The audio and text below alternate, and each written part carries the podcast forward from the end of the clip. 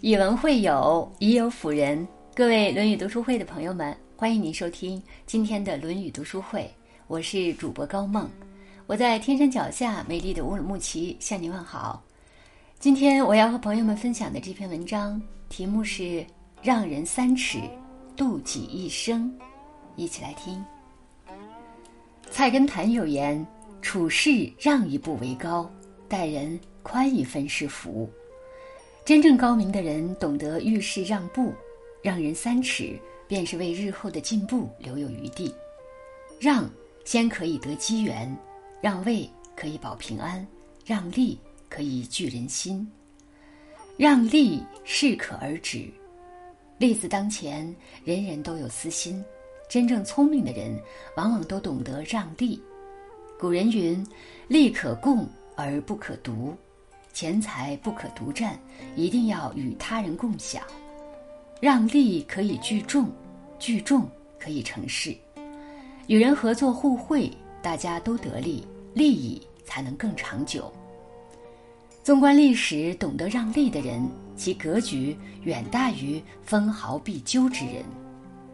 管子曰：“斗壶满则人盖之，人满则天盖之。”你不主动舍弃，老天也会借他人之手替你平衡。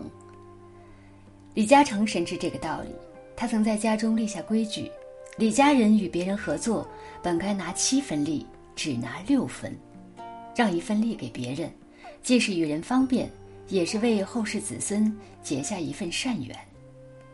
当个人的利益与他人利益发生冲突的时候，要适当的谦让。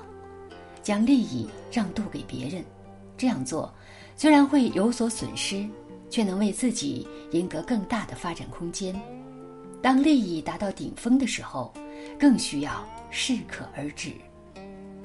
让位，进退自如。《史记》有言：“飞鸟尽，良弓藏；狡兔死，走狗烹。”古来功臣大多难免这个下场。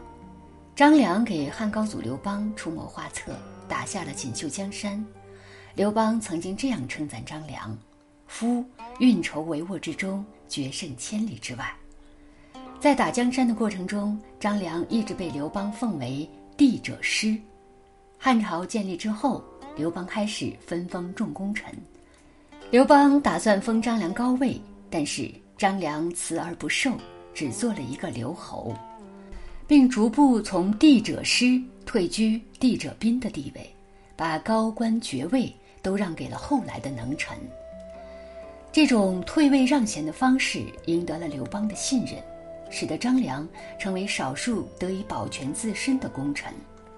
曾国藩说：“盛时常作，衰时享；上场当念，下场时，利不可占尽，福不可享尽，势不可用尽。”礼不可夺尽，话不能说得太死，事不能做得太绝。人到高处，让三分给别人，这样才能进退自如。让先，水到渠成。